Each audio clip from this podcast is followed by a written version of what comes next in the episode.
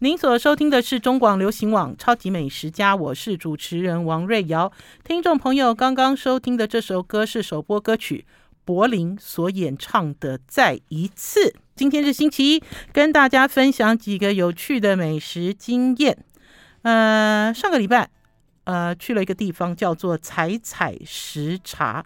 这个采采食茶哈，是台湾非常有名的呃时尚设计师。王晨彩霞就是大家所知道的阳明国际的下资王晨彩霞王太，他呢所开的一个呃礼品的据点，哈，呃，可是呢，在今年的时候，他们开始卖这种正式的法餐。今年一月，我为什么讲话吞吞吐吐啦？是因为呢，我记得我以前哈，因为这个这个据点哈，在这个复兴，在这个复兴南路上，我记得这个据点哦，以前我去过，这个据点至少有十五年这么久了哈。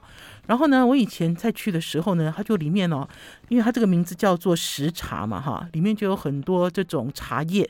然后呢，也有一些呃茶点，好高级的送礼的东西都在里面。然后甚至于呢，有人结婚，哈，呃，也会来这里这个买办这个礼盒之类的。那可是呢，你知道，就是那种呃贵妇的啦、奢华的啦，哈，贵妇之间传来传去的东西。可是为什么我十几年去过？因为这个据点哈，我记得十几年前呢，它在它的后方就有一个空间，这空间可以喝茶哈，然后可以跟几个好朋友在那边聊聊天啊，干什么的。呃，老实讲呢，这个公关 Christy Christy 在几个月前就呃给了我邀请函，就希望我能够去试菜。可是我那时候我就有一点犹豫不前，犹豫不前的原因是因为呃像这样子的空间哈，然后还有他们想要做的是一个什么料理。呃，我不太确定哈，因为他本来就不是餐饮的专业。可是呢，在前几个礼拜，我又收到了一个邀请函，呃，他把菜色秀给我看，然后呢，把稍微把这个餐厅的介绍也稍微讲了一下。那我就想说，哎，这样子我感兴趣了哈，因为看起来是有模有样哈，并不是临时起意哈，然后也不是呃虚晃一招。所以呢，那天呢，我就跑去试菜。哦，好久没去嘞，听众朋友，那区啊其实蛮高级的。我走进去之后呢，就走进他们那个有关于茶叶还有礼盒的展示区，就是很有气质。好，你知道吗？那个灯光哦，幽暗的感觉。呃，搞不好听众朋友追上 YouTube 王瑞瑶的超级美食家、超级美食家的王瑞瑶的频道，已经看到了这段影片。啊、我就走进去了。走进去之后就开始试菜了。试完菜之后，我非常惊艳。惊艳的原因是因为呢，我觉得在台湾西餐哈，就是每一个世代交替的西餐都已经衔接得很好，而且呢非常成熟。那当然了，也跟这个双主厨有关。台湾现在都好流行双主厨哦，好，然后甚至于呢，这个双主厨搭配了一个呃同样水准的甜点师傅。我那天呢吃完料理之后呢，我就急于想要认识好做料理的人，呃，就发现呢他们的双主厨，一个叫做 Louis，一个叫做 Leo，然后他们的甜点师傅叫做 Miranda，这三个人，这三个人呢坐下来聊天的时候，会发现呢，他们其实都拥有丰富的在在台湾哈，因为其中一个 Leo 有去南法。有去南法实习跟工作，他们三个人光是在台湾就拥有这种很丰富的法国餐厅的工作经验。好，而且呢，他们所工作的法国餐厅、法式餐厅，他们做的东西好纯法哦。虽然他们把一些元素抽掉，抽掉出来呢，换成台湾的元素。好，就虽然他们有了一些在地的元素，可他们的做法，他们所要展现的样子，其实就是一个精致的法国料理。我也可以讲说，就是 fine dining 哈，fine dining 的一个概念。而且呢，你可以按照他们的料理去追，追说，哎。这有一点像是他们曾经工作的某一个米其林的一星餐厅的什么料理，好，什么菜，重新再延伸出来，而且这些菜的风格也在其他的一些餐厅里面流行，好，很好玩，就像跟大家在聊 T 加 T。啊，这个米其林一星餐厅的 T 加 T，这家 T 加 T 都订不到，好多朋友要去 T 加 T，都希望我能够特权定位，能够开一个方便之门，所以就知道他们有多多么的这个受欢迎，甚至在新冠的时候也是一位难求。T 加 T 也是 T 加 T 呢，把这个呃台湾的这个红豆饼，哈，我们在路边买的这个红豆饼，现在红豆饼一个多少钱？二十五吗？啊，四十吗？有吗？有那么多钱吗？我记得以前那个时候，我还特别跑到了板桥去采访一个红豆饼的大本营，那条巷子里面有三家红豆饼这样子的大本营，等于是把这些庶民小吃呢，呃，换了它的内容，然后甚至呢也改变了它的饼皮，做了一个红豆饼。呃，新的形式，哈，然后也造成了轰动跟流行。那我自己就觉得说，我吃完了这一顿餐之后，我就好想要认识这个年轻主厨。这三位年轻主厨，哈，呃，前面两位呃主厨刚刚满三十岁，哈，甜点师傅二十几岁，可是他们做出来的东西非常成熟，哈，而且完成度很高，哈。呃，我我自己吃完之后，我只有一个疑问了。这个疑问我就是问他们说，哎，你们只有餐哦，没有酒哦？好，因为大家知道，在吃这个西餐还是法国料理的时候，需要一个红白酒的配搭，才发现说，哇，他们好快哦，等于是这个是他们的七月到九月当季的新套餐，他们拿来让我试吃，所以他们的水酒都还没有准备好。而且呢，呃，翻看这两个主厨的经历，真的还蛮惊人的哈。只能讲说，呃，米其林来到了台湾，哈，把一些很很好的餐厅，哈，还是很值得被鼓励的一些餐厅发掘出来之后，其实这些师傅呢，在市场上都炙手可热，哈，都炙手可热。因为的确呢，他们所做出来的料理，也都让人家刮目相看。呃，我要稍微讲一下这个采采食茶，哈。彩彩就是色彩的彩，少了旁边的三撇，彩彩哈。啊，他们呢，呃，里面的这个这个其实哦很讲很难讲是一个餐厅，因为他走进去就是一个所谓的这个礼品间，然后呢再往里走呢才是一个很低调啊很低调的一个空间。然后我记得我十几年前来的时候哈，在外面的这个阳台哈，他们有一个院子。这个院子呢，就故意涂了白墙，然后呢，就种了一棵树在里面。那棵树呢，是观赏用的樱桃树。我那天去的时候，我就问了服务生，我说：“这棵树就是以前那棵吗？都没有换过吗？”他说：“对，就是以前那棵，已经在这里十五年了，有一种时光荏苒的感觉，咻一下的鬼气啊！”好了，我们要先休息一下，进一段广告，再回到节目现场。I like 我是王瑞瑶，您所收听的是中广流行网《超级美食家》。好啦，给大家看一下那天的菜单。呃，我秀出菜单的原因哈，是因为它这个料理的这个编排都有一些逻辑，然后大家也可以看到我坐在上面的笔记。我以前在做记者的时候，好喜欢在菜单上做笔记。然后呢，之后呢，开始呢没有那么认真采访，只想吃，只顾着吃的时候呢，呃，就不再记录这些东西。可是呢，呃，最近又开始怀念起做记者的点点滴滴，因为这些菜单啊留下来，再拿出来看的时候，都觉得哇，味道都已经涌现了。这个菜单有趣的是呢，他呢，呃，这呃，我那天中午去，他给我试的是晚间套餐，晚间套餐是四张小朋友有找哈，这里面呃，他其实除了料理之外，还在料理的上面加了几个字，哈，加了两个字，哈，比如说呢。第一个呢，啊，他先给我一个开胃的小点哈，开胃小点没有名字，然后呢，正式的这个开胃菜名字叫法国，啊，这个法国呢有鲑鱼卵、小黄瓜、法式白卤肉，哈，还有马鞭草，这个呢其实是一个温度很低的一道料理，而且呢这道料理拿出来的时候，你忽然间觉得，哎呀，我是不是在日本料理吃店吃鲑鱼冻啊？鲑鱼卵的冻，因为呢，满满的一碗哦，满满的都是鲑鱼卵，你搞不清楚这个主厨到底想要干什么。可是呢，当你往下一挖之后，哦，你就知道他在搞什么了。因为呢，往下一挖之后呢，里面就有这种小黄瓜做的洞，然后呢，还有冰凉的小黄瓜，然后甚至于呢，还有这个法式白乳酪，好，你就要把它搅在一起吃。呃，这道菜其实有一点熟悉的感觉，好，因为老实讲呢，在法国的开胃前菜里面呢，经常会出现这一道，可是不是用鲑鱼卵。哈，最常见的呢，用的是鱼子酱。那所以呢，会用鲑鱼卵这件事情呢，我觉得主厨是很大胆的啦。我觉得那天是 Leo 回答我这个问题，因为呢，吃完饭之后呢，就跟三位年轻的主厨聊天，觉得很开心，好，聊聊他们的想法。然后这三位主厨呢，其中这个 Leo 呢，有待过南法，他就讲说呢，呃，鲑鱼卵是他的点子。好，看起来真的很惊艳，而且呢，吃在嘴里的感觉也非常好。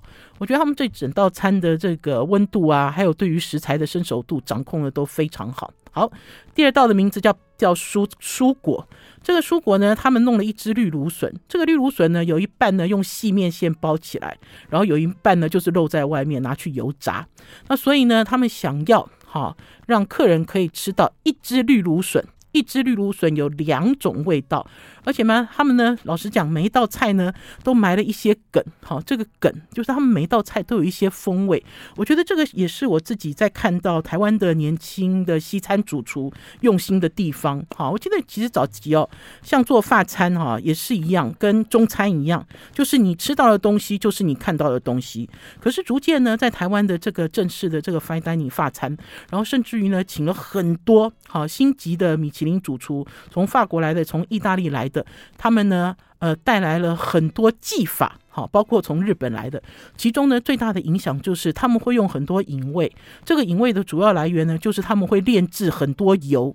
好，我记得那一年是在简天才师傅，呃，高雄简天才师傅的餐厅，呃，采访了 Alan Passa 这个是在国际在法国非常有名的一个呃。一个一个一个大师，然后那个时候呢，他就拿了瓶瓶罐罐出来给我，我就是那次就觉得说，哇，怎么会有那么多秘密武器？他给我试什么？给我试无花果叶，无花果叶炼出来的油。好，老实讲，我们对于无花果这个水果，哈，无花果这个水果在台湾呢，也是最近这几年才新兴跑出来的嘛，对不对？就新鲜的无花果。他会用叶子哈，然后泡在这个瓶子里油里面，然后去把这个叶子的香氛哈，把这个叶子的香气萃出来，然后再放在料理里面。我其实那次是被这个油所吓到，因为那天呢，不只是这一瓶油，还有很多瓶油。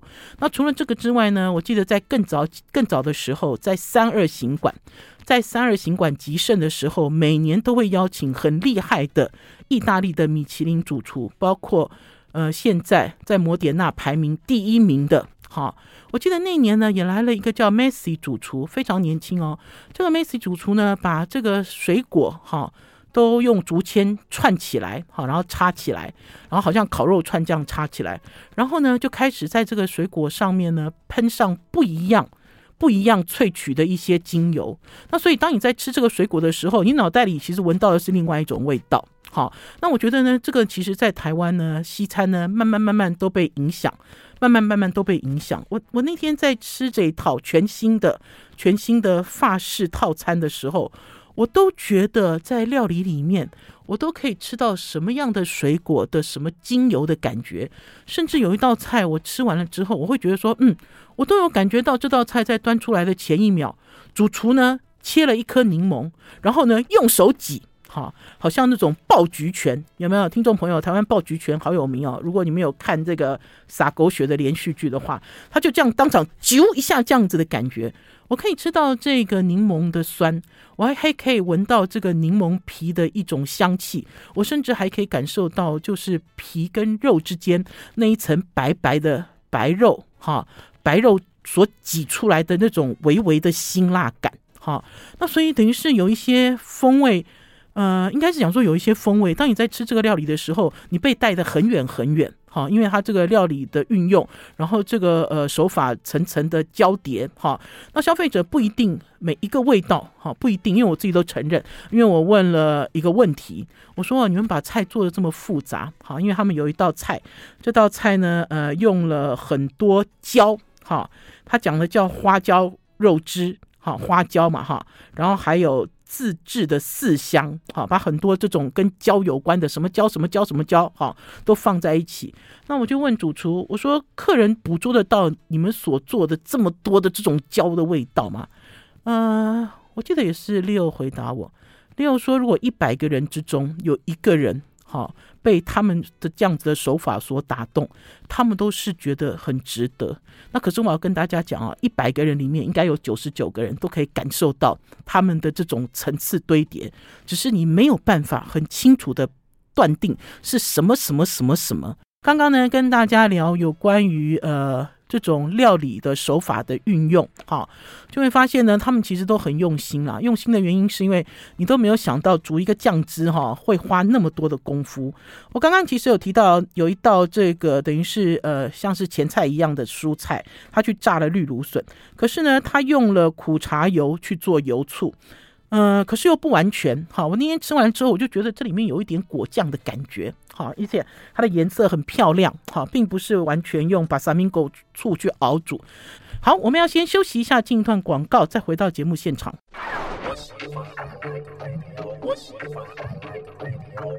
我是王瑞瑶，您所收听的是中广流行网《超级美食家》双厨哦，最近好流行双厨哦，才刚刚从宜兰吃完了江振成跟陈长福 f o o d i 他们呢联手开的 Côte à Côte 这家地中海餐厅，紧接着呢又在采采时茶。吃到了年轻主厨所做的非常成熟的法式大餐。我刚刚其实有提到有一道这个等于是呃像是前菜一样的蔬菜，他去炸了绿芦笋，可是呢他用了苦茶油去做油醋，呃可是又不完全。那所以呢当主厨出来的时候呢，我就问了路易斯，呃路易斯就跟我讲说，对啊，里面我真的有加一点哈，加一点新鲜的葡萄果肉进去。好，想方设法，好做出不一样的风味，然后让你感觉到这些料理的新鲜感。呃，有一道菜，哈，有一道菜呢，其实一开始在看的时候呢，就觉得，呃，看菜名啦，还有看它的内容就很惊艳，因为刚刚有给听众朋友看它的菜单，对不对？除了它的菜名叫南边哦，菜名叫南边，它其实一开始告诉你，它写的是马赛鱼汤、台南西瓜棉、海草虾。马祖淡菜跟山当归，他光是写这几个东西，你有没有就很惊艳啊？这是马赛鱼汤吗？为什么会有台南西瓜棉呢？原来啊，路易斯跟里欧这两个主厨都是台南人，所以呢，这整套餐我吃完之后，我就跟他们讲，我说你们是故意在这个法式大餐里面藏了一种台南甜吗？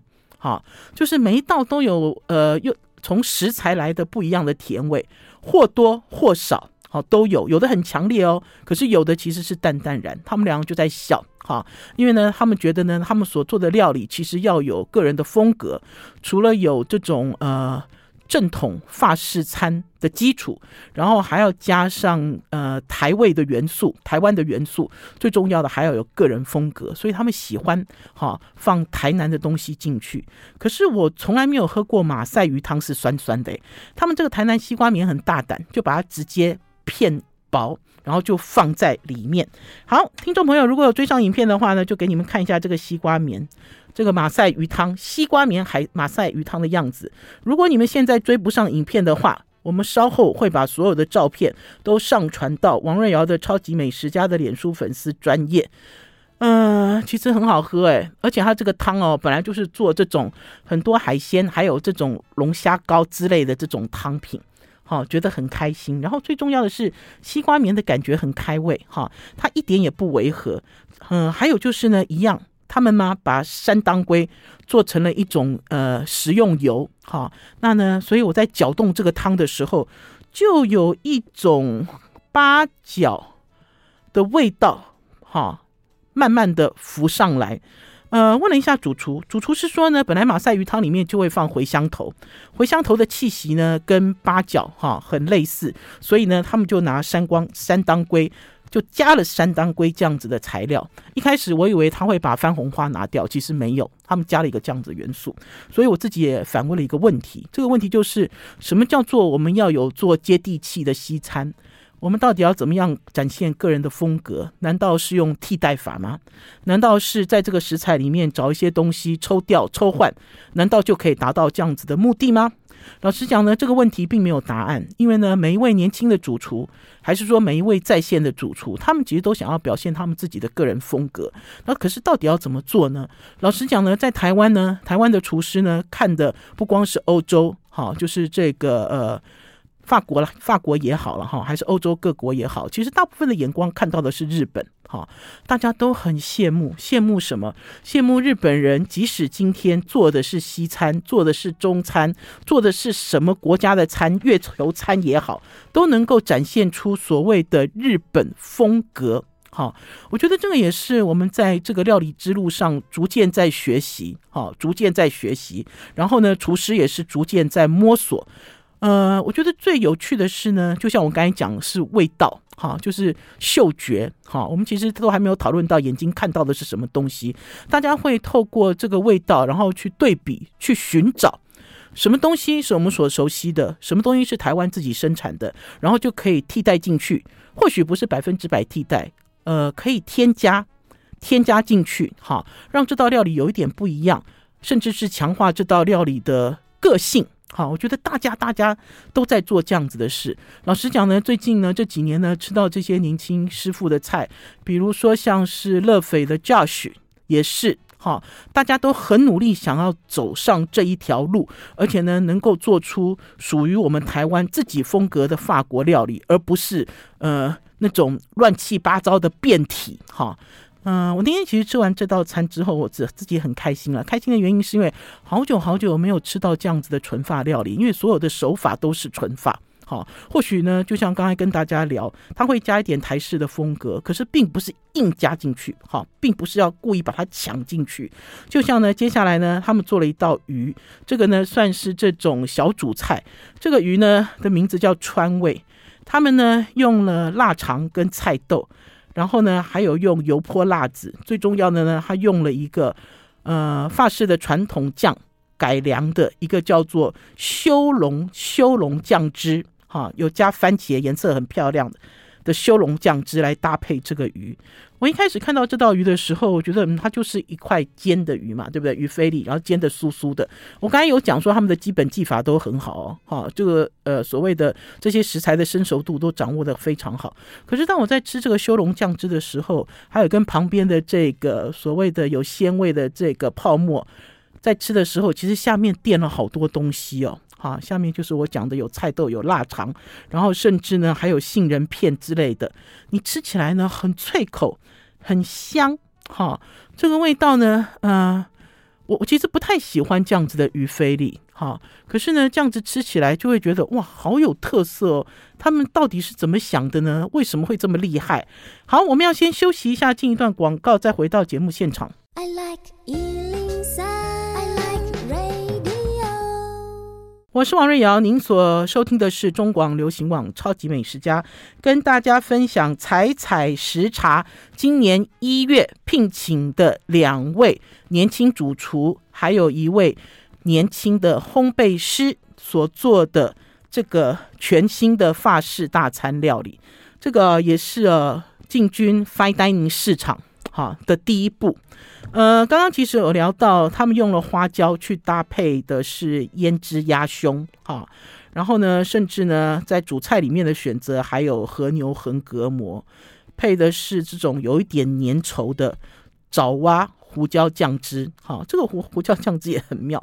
胡椒酱汁的来源是因为呢，厨师都认为台湾人很爱吃牛排，牛排最爱搭配黑胡椒酱，所以呢，他们想方设法做了一个不一样的胡椒酱汁，呃，可是我要给大家啊讲的是哦，要给他拍拍手、鼓鼓掌啊，因为呢，横膈膜哦不是很好料理的菜。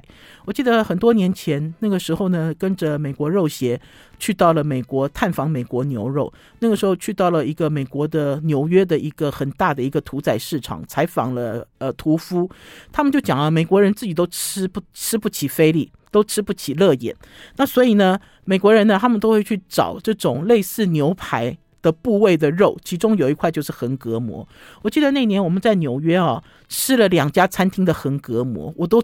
咬不下去，咬不下去的原因呢？横膈膜看起来像一块牛排，而且很大一片，可是它吃起来有一个内脏味，甚至还有一点苦味。哈、你就觉我就觉得很受不了。我说啊，美国人现在流行这块肉啊？他说对啊，他说因为美国人吃不起啊，好多肉都外销了，好多肉都去赚外汇了，比如说都卖给台湾人呐、啊。哈、那所以呢，他们当地人呢，其实就在吃这种类牛排。好，这样子的部位。可是我那天呢，吃到了这个彩彩，这个路易斯跟里欧他们所做的横膈膜的时候，我给大家看，他们把横膈膜呢卷起来做成一个柱状体，而且呢，其实从断面大家就可以看到，他们这个处理这块横膈膜的功力还蛮够的。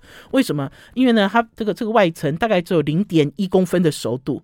然后里面呢大概是五分熟，甚至不及五分熟。哦，这道肉很好吃哎，很香哎。我很意外，我说横膈膜居然可以做到让我不觉得它是横膈膜哈，而且横膈膜的口感其实不太像瘦肉，它有一点像是掺杂了一种肺，有没有猪肺的那种泡泡感？好，那所以很多人呢，其实一开始碰到横膈膜的时候，哎，惊掉。可是你看到它的价格，你会觉得很开心。好，它没有那么贵。好，那所以我看他这样子处理，我就觉得他们其实都很有想法。好，紧接着呢，他上了一个手工的意大利面，是龙虾意大利面。听说啊，这道菜王晨彩霞非常喜欢。哈，他说呢，因为王晨彩霞呢会经常在这边吃饭，然后呢，这些菜其实王晨彩霞呢都单独吃过。哈，并没有汇整在一起，等于是第一次把这些料理汇成一个套餐。那这个龙虾面是手工，我我喜欢的是哈，他们敢大胆使用大量的橘子，所以呢，这道龙虾意大利面呢，也有一种水果自然的甜味。当然，最重要的还有这种柑橘皮的香味。好啦，甜点呢也很精彩，两个甜点，其中有一个呢，我真是叹为观止，其中有一个叫夏天，用的是黑美人西瓜。这个 Miranda 呢，他把这个西瓜做成各式各样的类型，比如说把这个西瓜汁做成泡泡，把西瓜汁做成呃 jelly 哈，西瓜冻，然后呢，把这个西瓜呢拿去真空包装，做成一种脆口的西瓜丁哈。我那个时候呢，宝师傅吃到他这个西瓜丁的时候，就在问说：“哎，为什么这西瓜会那么紧实啊？而且那么脆？我们不懂，因为西瓜都松松的嘛。”然后结果呢，跟这个三位主厨在聊天的时候，才发现说：“哦，原来哦，他呢怎么处理呢？他就把西瓜呢直接呢泡了糖水，然后去去放在真空袋里面抽真空，所以呢，这个西瓜的组织呢就结实起来了。好，就结实起来了。”最重要的是，在这个西瓜多重奏里面，它还加了什么？还加了这个柠檬罗勒冰在里面。哇、天哪，好厉害哦！虽然呢，有一些料理看起来哈，跟一些知名的呃法国餐厅的料理有一点神似。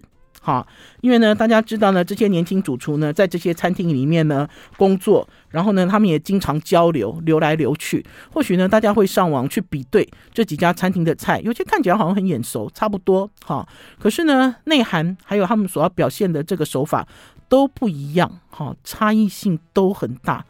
我自己很开心啊！我其实那天吃完之后呢，其实吃到一半我就很开心了。哦，对不起哦，它还有一道甜点也很厉害，叫做兰姆兰姆酒八八，里面呢放了盐焗凤梨。好，这个盐焗凤梨哦，超级抢眼，非常抢眼，而且呢，这个甜点的手工做的很细致，好细致哦。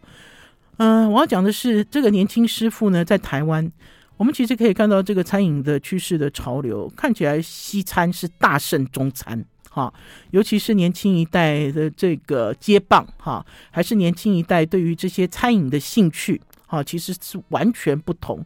呃，自己很高兴，也很开心。然后最开心的是，当我们要离开这家餐厅的时候呢，主厨居然哈问宝师傅什么时候要开课。问我先生宝师傅了，宝师傅说：“你问这个干嘛？”他说：“因为他们也想要去学中餐，他们也想要用一些中餐的技法放在他们的料理里面。呃，不管他们讲的是否为真，好，我其实听到他们这样的提问的时候，我是很感动了。感动的原因是因为老实讲呢，餐饮业呢在台湾呢并没有那么好，并没有那么好做。因为我看他们开出来的菜单，试了他们的菜，知道了他们的售价之后，我心里的第一个疑问就是：呃，王太太对成本。”会有有没有意见呐？哈，就对成本这件事情，好，应该是要抓得很紧很紧。哈，那所以呢，有这样子的空间给这些师傅做展演，我觉得都是非常好的，非常值得鼓励。好了，除了跟大家介绍这家之外呢，呃，那天呢，呃，宝师傅跟着蔬果雕大师高世达。台湾的蔬果雕冠军哦，高士达老师现在在景文担任老师的高士达去参加了食品展。我好久没有去逛食品展了，为什么？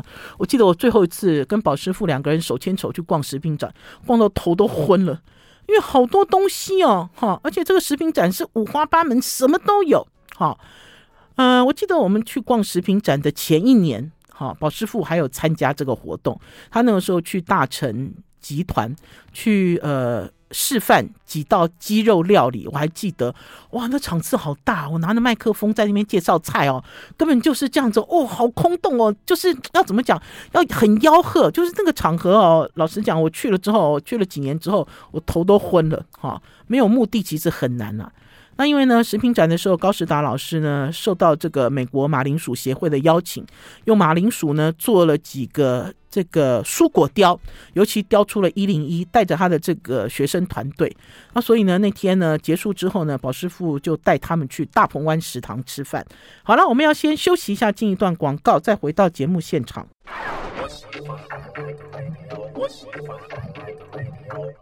您所收听的是中广流行网《超级美食家》，我是主持人王瑞瑶。呃，跟大家介绍大鹏湾食堂。大家知道大鹏湾食堂的秀珍也是我们《超级美食家》的好朋友。呃，每年五月。五月开始就是黑尾鱼的季节，可是呢，今年呢都蛮奇怪的。听众朋友有没有发现吗？因为疫情的关系，到底这个季节来了要吃什么东西，大家其实都没有感觉。然后业者呢在促销上也蛮无力的。在最近呢，其实呢在台湾呢声量最大的鱼就是石斑鱼，哈，而且在前一阵子呢，我看到又有人推出石斑鱼包水饺。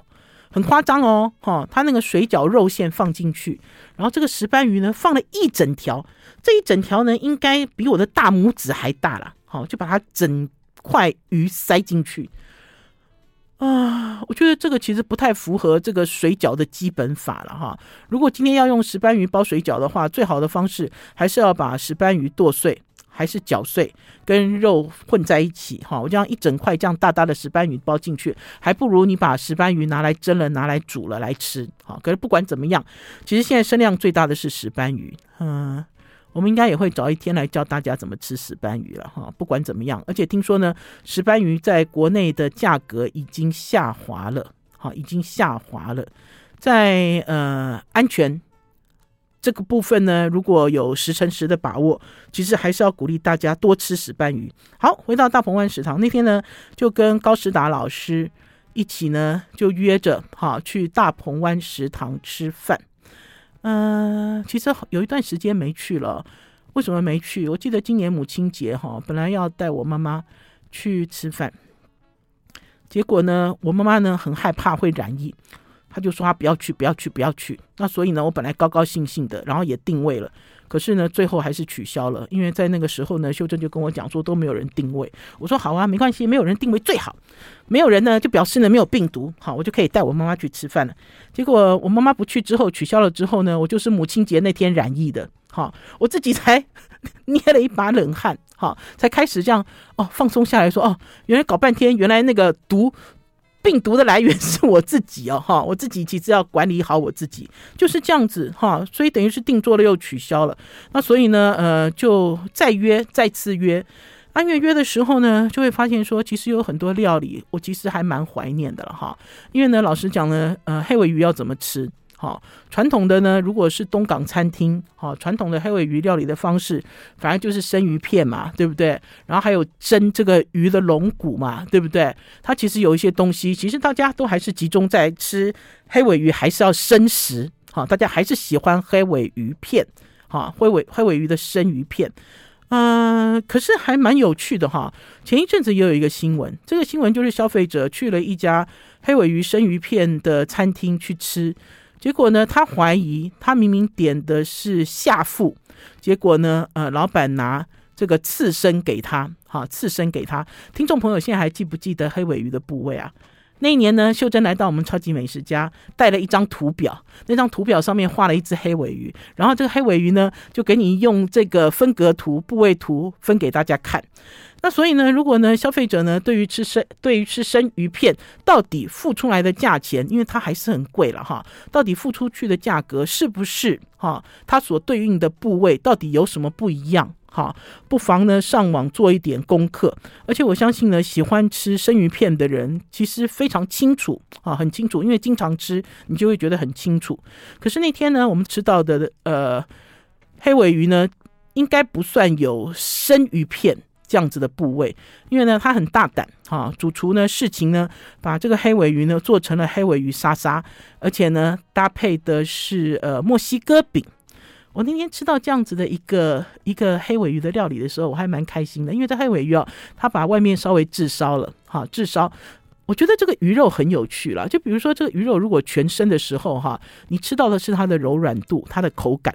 可是当它稍微有一点加热的状态之后，这个鱼肉会变得呃比较甜，甜味会被你调出来哈。这就是为什么有很多人在处理这种这种呃生鱼料理的时候，会透过一些手法，然后甚至有人会把鱼肉拿去呃用醋。腌制一下，好，目的都是为了要提升它的风味。我觉得我吃到这个黑尾鱼沙沙的时候蛮开心的，开心的原因是因为它的蔬菜很多，有洋葱啊，有番茄啊，哈，然后呢，甚至于呢，呃，你还可以吃到这种很开胃的调味，哈，这个也是一个比较新的手法，因为在这个传统的海鲜餐厅里面，它可以用这样子的手法料理。那除了这个之外呢，那天呢，我们吃了一个黑尾鱼的尾巴，哈。黑尾鱼的尾巴，我记得跟听众朋友分享过，因为黑尾鱼呢，在水里面，在水里哦，哈，它游的速度很快，哈，我记得可以到每小时六十公里吧，哈，很快哦。大家如果设想是一辆车在高速公路奔跑的时候，哈，就黑尾鱼是一个回游的一个鱼，呃，所以它的尾巴应该动得很厉害吧，对不对？对不对？就像我们大家有人在讲说，会吃鳗鱼的人哈，这个我也是听到一个行家跟我讲，他说会吃鳗鱼饭的人哈，如果你可以选择的话哈，你绝对不会选哈，绝对不会选尾巴，因为鳗鱼游的时候哈，你知道尾巴很努力，很努力的在抖动哈，这是大家的讲法。那可是呢，呃。这个黑尾的鱼尾哈，它就有那种牛筋的感觉，好像那个鱼肉上面哈长了一层牛筋哈。那所以它把它红烧起来呢，味道特别的好，特别的好。好，给大家看一下。而且呢，为了要把这个鱼油哈完完全全的吸起来，不要浪费，还搭配了这个地瓜，好，用地瓜去烧。其实呢，前几天呢，赵先生也跑去大鹏湾吃饭了。我那天去大鹏湾吃饭的时候，有好几桌，秀珍就偷偷跟我讲说：“诶，那是赵先生的粉丝诶，因为赵先生呢也写了大鹏湾食堂，在他的 FB 里面，按赞的人好像破万，然后呢，每一个人都说哇，好想试哦，好想试台湾在地的鱼哦。然后呢，我要给大家看这张照片，这张照片是金骨鱼。”我自己非常喜欢金骨鱼。如果呢，今天胃口很好，我就要点这个金骨鱼，烤的金骨鱼。为什么会有这样子的一个呲牙咧嘴的照片？是因为秀珍想要告诉我，金骨鱼呢，它呢产在这个淡海水的交界处，然后呢，它呢就是吃海藻，吃海藻，所以它的嘴巴长成这样子。海藻在哪里？海藻都长在石头上啊，对不对？所以这些鱼的牙齿都很细啊，就是细牙去啃石头啊，这样咔咔咔咔咔这样啃石头，所以才长成这个样子。所以呢，它的肉质特别的丰美，也是因为它的食物。好了，超级美食家，今天的节目到此告一段落。明天中午十一点空中再见，拜拜，拜拜。